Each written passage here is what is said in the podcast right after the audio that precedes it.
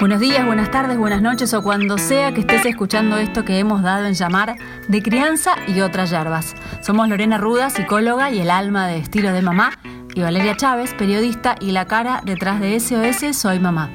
En este espacio te invitamos a reflexionar con nosotras acerca de límites, berrinches, sexualidad en el embarazo, puerperio y esa usina inagotable de temas que abarcan la hermosa y no por eso menos agotadora tarea de criar hijos. En el capítulo de hoy, los hermanos, ¿sean unidos? ¿Qué tema, Lorena Ruda, los hermanos? ¿Cómo le va? ¿Cómo estás, Vale? Muy bien, a mí. Eso dice el Martín Fierro, no sé, allá lejos y hace tiempo a este hombre se le ocurrió escribir, pero sean unidos los hermanos, nacen unidos, hay que ayudar a que sean unidos. Qué vínculo este, ¿eh? Qué vínculo, ¿no? Y pensar que en realidad muchas veces los hermanos llegan a este mundo justamente para, para ser hermano más que hijo a veces, ¿no?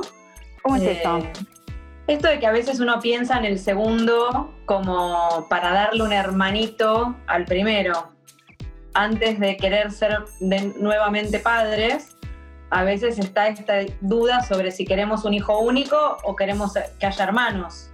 ¿Verdad? que a veces piensa desde ese lugar. Eh, como que a veces no sabemos si el deseo de la nueva maternidad, paternidad, está antes o después del deseo de la hermandad. Mm, eh, o sea que ya nace con, ya carga con una mochila antes de nacer. Ya le pusimos una misión y todavía no había sido concebido, quizá. claro, queremos que eh, darle un hermanito, una hermanita, eh, al primero para que no sea hijo único, para que esté acompañado, para que cuando los padres seamos viejos, en la vejez, no estén solos. ¿Viste? Se piensa mucho esto en relación a si queremos uno, dos, o tres, o cuatro. Eh, igualmente, por suerte, cada vez más se está permitiendo ser eh, más libre en poder decidir y pensar en función del deseo propio y no del deseo de dar un hermanito, sino de queremos tener otro hijo, un poco también de lo que marca, de lo que impone la sociedad, ¿no? Porque también es como, ¿y para cuándo el hermanito? También es como un poco un pedido, si se quiere, entre comillas, externo a veces. Sí, tal cual, como que se da por hecho que la familia tipo no son tres, ¿no? Eh, entonces, bueno, esto empieza a ser como, como un tema para pensar. Ahora, bueno, está, yo estoy escuchando cada vez más, así como hay cada vez más eh, parejas que deciden no ser padres y madres, también está habiendo más parejas que deciden tener un hijo único a conciencia, así a decisión pura de querer tener un hijo solo. Bien. Eh, Pero no, decidimos tener más de uno. ¿Qué hacemos? ¿Cómo, cómo se ayuda, se fomenta ese vínculo? Porque ya desde que nace el segundo, no sé después cómo será el tercero, el cuarto, no, no tengo la experiencia ni la tendré, creo. Eh, digo, es como que arranca también una cosa de, celo, de posesión con la madre. Sí, hay como una competencia implícita por el amor de los padres, ¿no? Eh, que bueno, ellos es como que a partir de que son varios, empieza como esta carrera a ver quién tiene más, más, adeptos, ¿no? Digo, en algún punto el reconocimiento de los padres está ahí como en el horizonte todo el tiempo. Eh, por eso también es que surgen muchos celos cuando hay situaciones de donde eh, se lo felicita uno por X logro y el otro dice, bueno, pero ¿y a mí? que ¿Yo? Eh, ¿no? Y hay como que explicar ahí, bueno, bueno, está bien, pero no sé, X, tu hermana hizo una muestra de tal cosa, la felicitamos a tu hermana. Cuando vos haces un gol, te felicitamos a vos, digo. Claro. No, digo, poder también, eh, bueno, están estas dos cosas, como poder eh, ser independientes y libres para poder felicitar y tener un vínculo eh, con cada hijo, como nace y como surge y como le parece y como puede cada padre. Y por otro lado, bueno, cómo ayudar a que no haya tantos celos, tanta competencia, digamos, más, más allá de la implícita, ¿no? Entonces sí hay cosas que podemos hacer para que este vínculo sea, no sé si para fomentarlo, porque me parece que se construye con el tiempo, la convivencia y, todo lo que va sucediendo en el entorno familiar, pero sí para tratar de que sea lo, menos eh, rivalizado posible, quizá. Podemos hacer algo para ayudar en ese sentido. ¿Tenemos que hacer algo o podemos? o los dejamos ahí y que sea. A ver, hay una parte donde va a fluir según la dinámica de cada familia y según las personalidades de cada miembro de esa familia y donde esos vínculos se van a ir eh, dando por las vivencias que vayan atravesando juntos. por ejemplo, nace el hermanito, ya te ponen al bebé en el cuarto. Bueno, tal vez eso ya marca, digamos, ¿no? Claro. Digo, ¿dónde, fue dejado el niño uno cuando nace el niño dos? Bueno, ¿cómo se toma? Digo, ya desde el principio empezamos a, sin querer, eh, a, influir, vamos a decir, en, en este vínculo, ¿sí? O esto que muchas veces se les dice, eh, no sé, por ejemplo, en mi caso no, no en casa se le ha dicho, pero sí por ahí una tía, una abuela que viene de visita, y le ayudas a mamá y lo cuidas a tu hermanito, y no, es chiquito. No sé, en casa cuando Regina antes no había cumplido tres, ¿por qué tenía que ayudarme, que cuidar a un otro ser? y que Tal cual, ocupar ese rol. Este comentario como de ahora que sos más grande es como si fueras responsable de cuidar a tu hermano más chico. Eh, claramente no. Ahora, eso no quiere decir que podamos hacerlo partícipe de situaciones que vivamos con el nuevo bebé para que justamente no se sienta tan desplazado, porque la realidad es que, eh, a ver, como yo siempre digo, el amor se multiplica con cada hijo, no se divide, ¿no? Ese fue un mensaje que siempre hablábamos con mi hijo mayor y donde también le aclarábamos varias veces esto de, bueno, a ver, vos siempre vas a ser el mayor, siempre vas a haber sido el primer nieto, el primer sobrino, ese lugar no te lo va a sacar nadie, por más de que tengas ocho primos, siete hermanos, siempre vas a haber sido el primero. Y acá cuando se pelean, acá cuando se pelean, el mayor le enrostra a, a la hermana, yo estuve primero en la panza de mamá. Yo cuando nací, vos no estabas, yo estaba sola con mamá y papá. Tomás. Yo la conozco de antes. Sí, sí, yo hace más años que es mi mamá. Todo eso le dice. Tengo más antigüedad. Ay, todo eso le dice. Esta familiar. Eh, bueno, eso es ves que ahí está esa como esa rivalidad que es implícita, que, está ahí entre los hermanos, de quién es mamá, de quién es papá, quién quiere más. Después esto se traspola a otros vínculos, ¿no? Como las maestras, todos quieren ser el preferido de la maestra, ya sea porque es el más obediente y el más estudioso o porque es el más bardo y más eh, llama la atención. Digo, cada uno busca hacerse su lugar a su modo, pero básicamente el objetivo es más o menos el mismo, ¿sí? Eh, es muy común caer en comparaciones eh, cuando, cuando empiezan a crecer y a marcar sus diferentes personalidades y de donde ellos también intentan diferenciarse todo el tiempo, vamos a encontrar lo más probable en una familia donde hay más de un hijo, eh, el que es más obediente, el que es más retobado, el que llama más la atención desde el bardo y el que llama más la atención porque es súper aplicado, ¿no? Digo, generalmente está esta contraposición porque bueno, ellos se van tratando de diferenciar y ver, ah, bueno, si, si a él eh, lo quieren porque hace esto, bueno, tal vez si yo hago esto otro, hago esto, más. claro. o bueno, a ver, acá no me están dando mucha bola porque le están poniendo toda la atención a, a este otro, entonces si yo tal vez empiezo a, a transgredir un poquito, me empiezan a dar más bola. Digo, más o menos está todo como dirigido eh, a, qué lugar ocupamos en esta familia, en, en, este, en esta dinámica eh, familiar en la que nacemos, que no, no lo elegimos. Y eh, cuando por, cuando por estas cuestiones de celos, que son obviamente, como decís, naturales y esperables y, y demás, o por celos o por cuestiones de la convivencia o lo que fuera, o esta convivencia forzosa, forzada y eterna a la que estamos eh, sometidos en, estos meses, eh, obviamente estalla la hecatombe en algún momento. Y sí. Ahí intervenimos, los dejamos. Yo suelo decir, si, si no hay sangre, no me meto. Obviamente, eh, llevado al extremo, ¿no? Pero digo, no trate no intervenir. Se interviene, no, los digo que se maten, que se arreglen, me meto, no me meto. A ver, el punto también es una vez que uno se mete, bueno, ¿cómo se mete? Por lo general siempre hay un chivo expiatorio y uno ya da por hecho que hay un único culpable. claro, ¿cómo, claro, ¿no? ¿Cómo meterte y no, y no ser injusto también, en caso de que decidas mediar? Para ellos siempre va a ser injusto, ¿no? La vida es injusta, yo más que injusticia, ¿no? Son todos víctimas de la injusticia. Eh, hay varias cosas, a ver, me parece importante que uno está focalizado en que queremos que los hermanos se lleven lo mejor posible. Si nosotros intervenimos directamente, o sea, primero me parece que está bueno dar un tiempo que se, se vaya resolviendo el conflicto como ellos puedan, ¿no? eh, también va a depender de las edades que tengan y de cuál haya sido el conflicto. Hay hermanos mucho más corporales, hermanos muchos más verbales, ¿sí? Digo, hay algunos que son muy hirientes con la palabra, otros que son directamente ir al golpe. Eh, y en muchos casos es muy común el accidente lo cual a veces es un garrón porque tal vez el hermano no tuvo la intención de que haya sangre. Tal vez el hermano solo quería, no calcula la consecuencia, ¿no? Digo, tal vez quería empujarlo porque se enojó. No calculó que se iba a golpear la cabeza con el sillón y iba a terminar en la guardia con un punto en la ceja. Claro, descartamos que no hay malicia de base, ¿no? Pero esto es importante ¿eh? tenerlo en cuenta porque uno lo descarta cuando estás hablando así entre nosotras pero se escucha como diciendo, ¿qué le hiciste a tu hermano? ¿Le hiciste esa sangre? Claro. Entonces, bueno, digo, para intervenir, eh, creo que hay que, antes de acusar, preguntar, ¿qué pasó? ¿Qué está pasando? No, porque él me sacó, bueno, pero ¿qué? ¿Qué pasó antes? Digo, tratar de, de como de volver a armar la escena y tratar de, de, que ellos puedan resolver, a ver, más desde la palabra, de tal vez en ese momento tomar cierta distancia, digo, tratar de de, meternos para que se pueda resolver, no para castigar, culpabilizar y cada uno a su cuarto se terminó todo el lío y chau.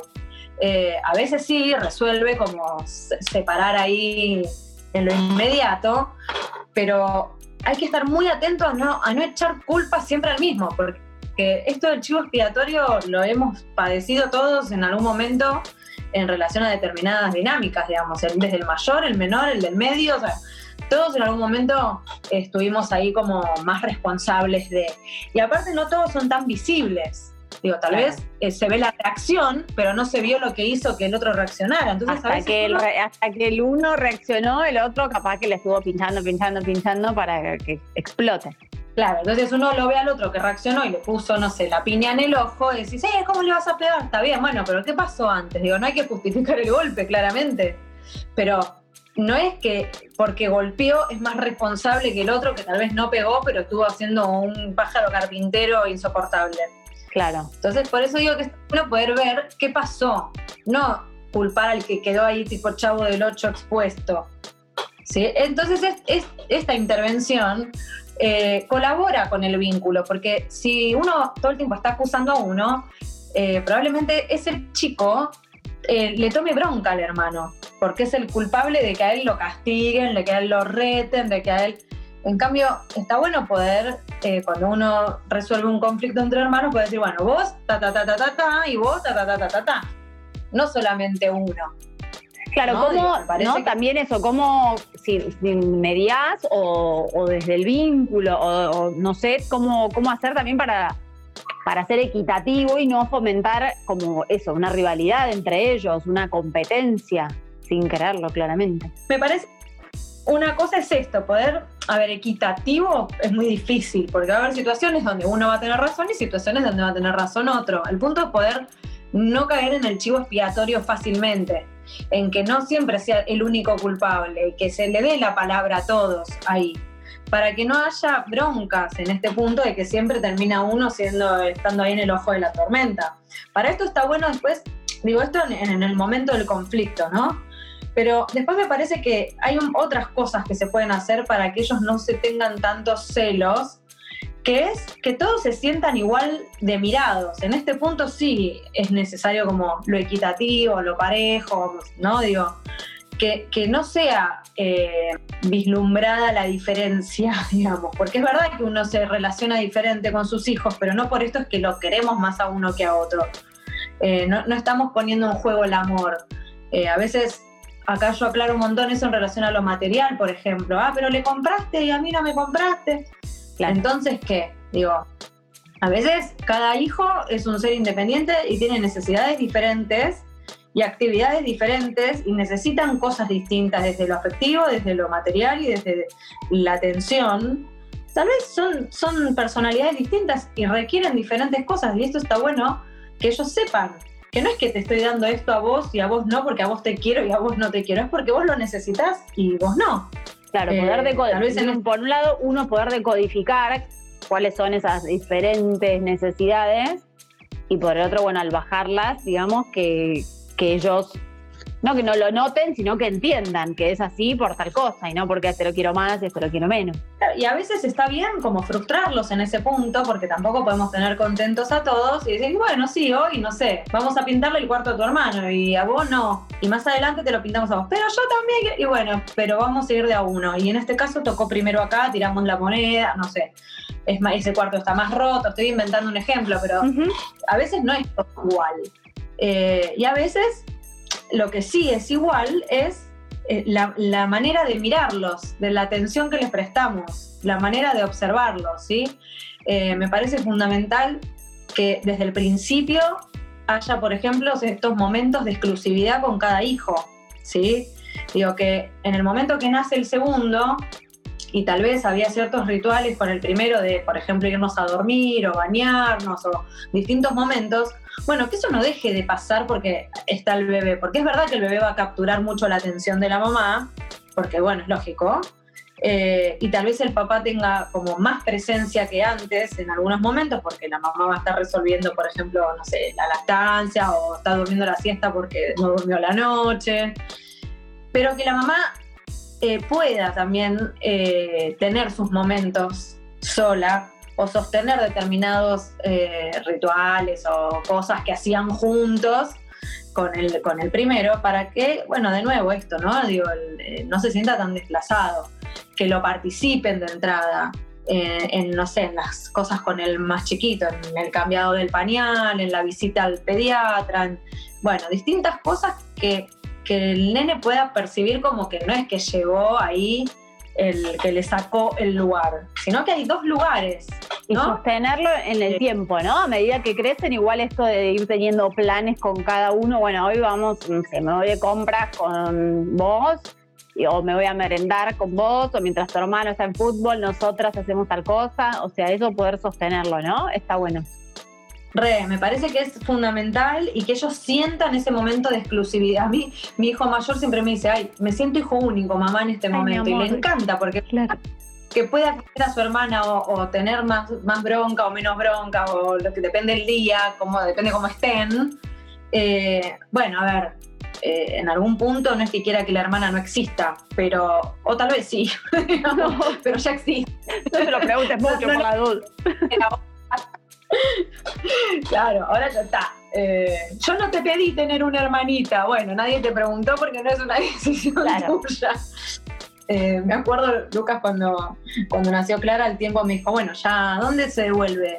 Ay, no. Eh, ya, pues ya estamos, digo, hasta, acá, ¿no? Ay, no, no, no, la quería ver.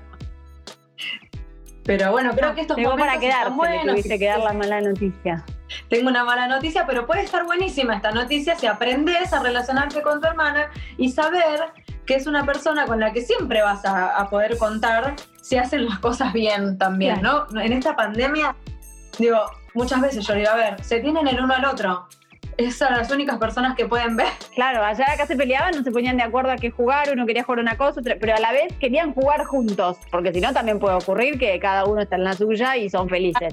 No, querían jugar juntos, pero cada uno a lo que eh, él quería. Y nada, y también era un caos, ¿sí? pero pero entonces no juego más con vos, vos la vas a pasar mal si no vas a jugar más con ella porque sería como la única persona con la que estamos pudiendo jugar en este momento. Así que traten de amigarse y de encontrar. sí, tal cual, pero a veces pasa que están como tan aburridos que lo que el modo que, encuentran de relacionarse y de encontrarse es en la pelea. La pelea también es un punto de encuentro. Quiero que esto también esté claro. A veces en los adultos también, ¿eh? eh digo, hay muchas parejas que el, placer lo tienen en la discusión. Eh, y el, el lugar de encuentro es la pelea. Y a veces entre los pibes también pasa esto que, de pronto se olvidaron cómo era relacionarse bien y hacer algo juntos, a no ser que se necesiten, ¿no? Digo, a veces, por ejemplo, la semana pasada eh, mi hija más chica tuvo fiebre y el más grande estaba re angustiado hasta que resolvimos que no era COVID, la pasó mal. O sea, no es que no le importa a su hermana o que quiere que le pase algo. No. Pero cuando después tuvimos el diagnóstico, que eran unas simples anginas, eh, la empezó a pelear porque ella tomaba el helado, porque yo me acosté en su cama y pasé toda la tarde mirando pelis, porque tuvo, capturó la atención ahí. Claro. Y él, en vez de, poder decir, che, bueno, me sumo acá y hacemos algo todo, no. estaba peleador. Pero en donde yo me corro y me vengo a trabajar y me corrí de la escena, él solito fue, se le sentó al lado, se puso el barbijo y le hizo compañía y miraron una peli juntos. Esto es re ideal, no pasa todos los días. Muchos otros días no se ven en todo el día porque cada uno está haciendo sus cosas y en el momento que se ven, ¡pum!, la pelea. Como si fuera el único modo de relación o el más fácil. Porque a veces llevarse bien también tiene lo suyo, pero sin embargo después no se pueden dormir y se buscan, ¿no? Digo, hay que eh, mostrarles que existen momentos eh, de, complicidad y de juego y de que, sean hermanos, no necesariamente tiene que, que, hacer que sean para pelearse. Entonces los hermanos sean unidos, bueno, se van a ir uniendo, no nacen unidos. Este vínculo se construye como todos los vínculos. Y en la medida en que nosotros podamos darle lugar a, todos los miembros y podamos darle mirada, podamos darle contención, poder observar realmente qué necesita cada uno y, poder darles eso y poder, eh, que, digamos, hacerlo explícito, que ellos perciban esto, que, que no es que, ah, bueno, acá te miro un montón y acá te miro poquito. Porque ahí es cuando empiezan a hacer el lío para ser más mirados, ¿no? Eh, por ejemplo, caemos muy fácilmente en compararlos entre sí delante de ellos. No, porque este, ¿sabes? Siempre hace lo que se le canta, no, este me vuelve loca, no, este en cambio el otro, nada, siempre hizo lo que yo quise, siempre perro obediente, nunca se retobo. Esos, ellos escuchan. Y estas cosas que decimos de ellos, ellos las absorben, ¿no? Entonces, claro, eh, hay que estar atento ahí a qué, qué mensaje estamos dando, porque una cosa es, bueno, podemos hablar de las diferencias que, pueden tener, pero recalquemos eh, eh, diferencias positivas también en ambos, digo, no solamente desde lo negativo o poner lo negativo en uno y lo positivo en otro. Esto no nos damos cuenta, lo hacemos muy frecuente. Sí, yo, eh, acá marco, sí, está como bien marcado, valga la redundancia, esto, ¿no? Como que el primero es el prolijo, el políticamente correcto, y la segunda es la que viene a descontracturar todo, y es verdad, sin querer uno delante de ellos muchas veces lo, marca esto y lo hace saber, capaz en una conversación entre adultos. Claro, sí, sí, tal cual. Y esto, bueno, después de este tema podemos hablar otros temas en relación a lo que vamos diciendo de ellos y qué hacen ellos con, con nuestros dichos pero por lo pronto cuando los estamos comparando, eh, se arma esta, eh, esta competencia que supuestamente la queremos evitar. Claro, no colaboramos. Bueno, me quedo con eso entonces, con que tan errado no estaba José Hernández con su Los hermanos sean unidos, pero bueno, hay que ayudar un poco a que ese vínculo fluya, surja y se consolide. Sí, y también quiero decir que a veces eh, muchas de las cosas que, que hacemos tienen que ver con nuestras propias crianzas y nuestros propios vínculos. Cuando nos unimos con un otro que viene con otra historia, con otra familia, digo, a veces ellos no es lo que les queramos transmitir y lo que les digamos, ustedes se tienen que llevar bien, no pasa por el mandato y la palabra, pasa mucho por el ejemplo, vamos a decir, ¿no? Digo, ellos observan, ellos ven el vínculo que cada padre tiene con sus hermanos, preguntan, indagan. Eh, a veces hay padres que tienen hermanos muy unidos, otros que, no, lograron ese vínculo a lo largo del tiempo. Entonces, digo, no es solamente bajar línea de que hay que llevarse bien porque son hermanos, porque ellos después tal vez ven en la práctica que hay hermanos que no son muy unidos en la adultez. Pero ejemplo, otra vez, ¿no? Como siempre, medio que te vuelve el ejemplo. Medio, vos le tenés que decir, no, los hermanos, no te puedes pelear y después capaz que.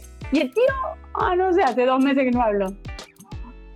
Tal cual, tal cual. Entonces, por eso digo que me parece que, hay que ser como consecuente también. A veces incluso uno puede decir, mira, yo con mi hermano no me hablo un montón y a mí me pone re triste, me no me gustaría que a ustedes les pase lo mismo. Bueno, hay familias que son de hablar más, de debatir, de poder llevar a la palabra los conflictos y hay otras que no, digo, cada familia tiene su particularidad, su singularidad y irán viendo con las distintas personalidades cómo llevar a cabo estas convivencias, pero en, los buenos tratos, en la mirada repartida entre todos los hijos, en los momentos de, exclusividad, en, participarlos eh, alegremente en las experiencias del otro, ¿no? Tipo, todos disfrutemos de que en este momento vamos a ver a tu hermano ver al partido o a vos a tu muestra, ponernos contentos, mostrar la empatía desde, desde la vivencia, no desde la palabra solamente, ¿no? Eh, creo que, esas cosas ayudan, creo que ayuda mucho eh, esto de, de cómo desde el principio no excluir al mayor porque puede molestar o porque hay que callarlo para que no llore el más chiquito o no le tiene que pegar o eh, lo de prestar los juguetes, esto de que se da por hecho que al mayor tiene que ah, prestar todo. Prestarle que es chiquito, ¿cómo no le vas a compartir? Claro, eso desde en la primera infancia, porque aparte el hermano mayor, que es mayor, pero es chiquito, no es un hermano enorme. Claro. ¿No? Tal vez tiene dos años y medio y de compartir no entiende nada todavía. Y uno le está diciendo que le tiene que compartir, además de a la madre y al padre, los juguetes. A su, pelota favorita. Claro, y acá por sentado, por ejemplo, acá tengo nena y nene, capaz que no, no, se repiten juguetes o algunos sí, pero por ejemplo, varón, varón, ¿por qué das por sentado que le va a querer prestar y compartir todos? No sé, ahí qué se hace, pone, le compro dos pelotas. ¿Por qué doy por sentado que le va a querer compartir? y que cada uno tenga sus autitos. No, no le compres autitos porque ya tiene los de más grandes. Bueno, pero él quiere los suyos. Y del hermano, los claro.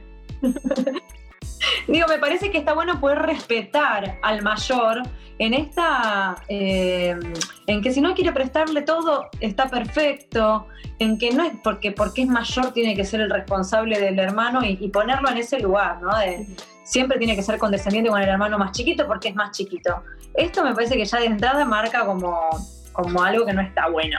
Digo, me parece que a veces sí, pero que también tiene que ser respetado. Y por último, digo, eh, empatizar con los sentimientos que como hermano mayor eh, va a sentir en el momento que nace su hermano. Digo, eh, va a necesitar de la presencia de los padres y, de la familia que lo contengan, digo, no minimizar y no dar por hecho, va a estar celoso y minimizarlo. No, tal vez no está celoso, pero si desde antes de que nazca el hermanito ya le estamos preguntando, ¿y estás celoso? ¿Y estás, tenés ganas de que tenga un hermanito y estás contento?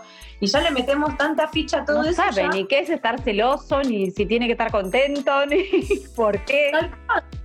Entonces ya condicionamos mucho el vínculo desde antes y me parece que hay que dejar que fluya y no nos olvidemos que el mayor también nos necesita, eh, que también es chiquito y no, no subestimar los celos, los berrinches, o al contrario, en esos momentos es donde hay que contener, porque, porque hasta hace un, ratito eh, toda la atención era para él, ¿no? Entonces, me parece que está bueno, bueno, él o ella, ¿no?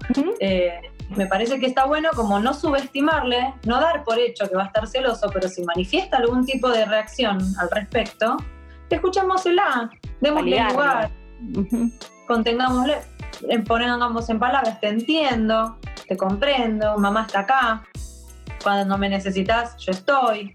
¿Sí? Digo, eh, reforzar ese lugar eh, que no cambia su espacio en el corazón de los padres porque haya otro hermano.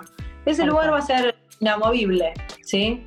Eh, que eso, ese mensaje tiene que estar claro, que cada uno tiene un lugar distinto.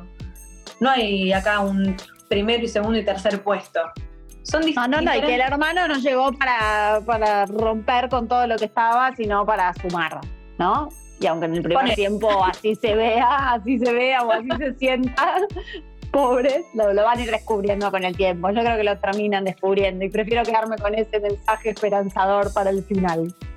Sí, sí, yo creo que sí y que los hermanos que no, no llegan a grandes eh, teniendo un vínculo sólido, probablemente hayan transitado experiencias particulares y singulares, por lo cual se llega como a ese vínculo de ese modo, ¿no? Digo, después no podemos evitar las vivencias y las experiencias que vamos teniendo a lo largo de la vida. Eh, no es solamente la responsabilidad de los padres que ellos tengan un buen vínculo. Después hay un montón de cosas que se nos pueden escapar. Perfecto, y cada uno hará su camino. Bueno, mucha tela para cortar, me quedo, como siempre. Y yo y voy anotando y voy anotando tópicos próximos, porque de cada tema salen, ¿viste? Salen y salen. De esto de los hermanos no se acaba aquí. Seguiremos hablando de este tema. Seguiremos en los próximos y bueno, y obviamente dejamos abierta la posibilidad de que si alguien tiene ganas de, proponer temas, de comentar al respecto, lo que fuere, nos contactan por nuestras redes y bueno, y hablaremos de los intereses comunes. Delivery. Te lo hago a la carta, te lo hago el próximo a la carta. ¿Sabes qué? Te mando un beso. Te mando otro. chao, chao. Esto ha sido todo por hoy. Esperamos sepan entender que dado el contexto de pandemia, estos podcasts están siendo grabados de manera remota. Sabrán disculpar cualquier desperfecto técnico, estamos trabajando para usted. Los esperamos en el próximo capítulo de De Crianza y otras yerbas.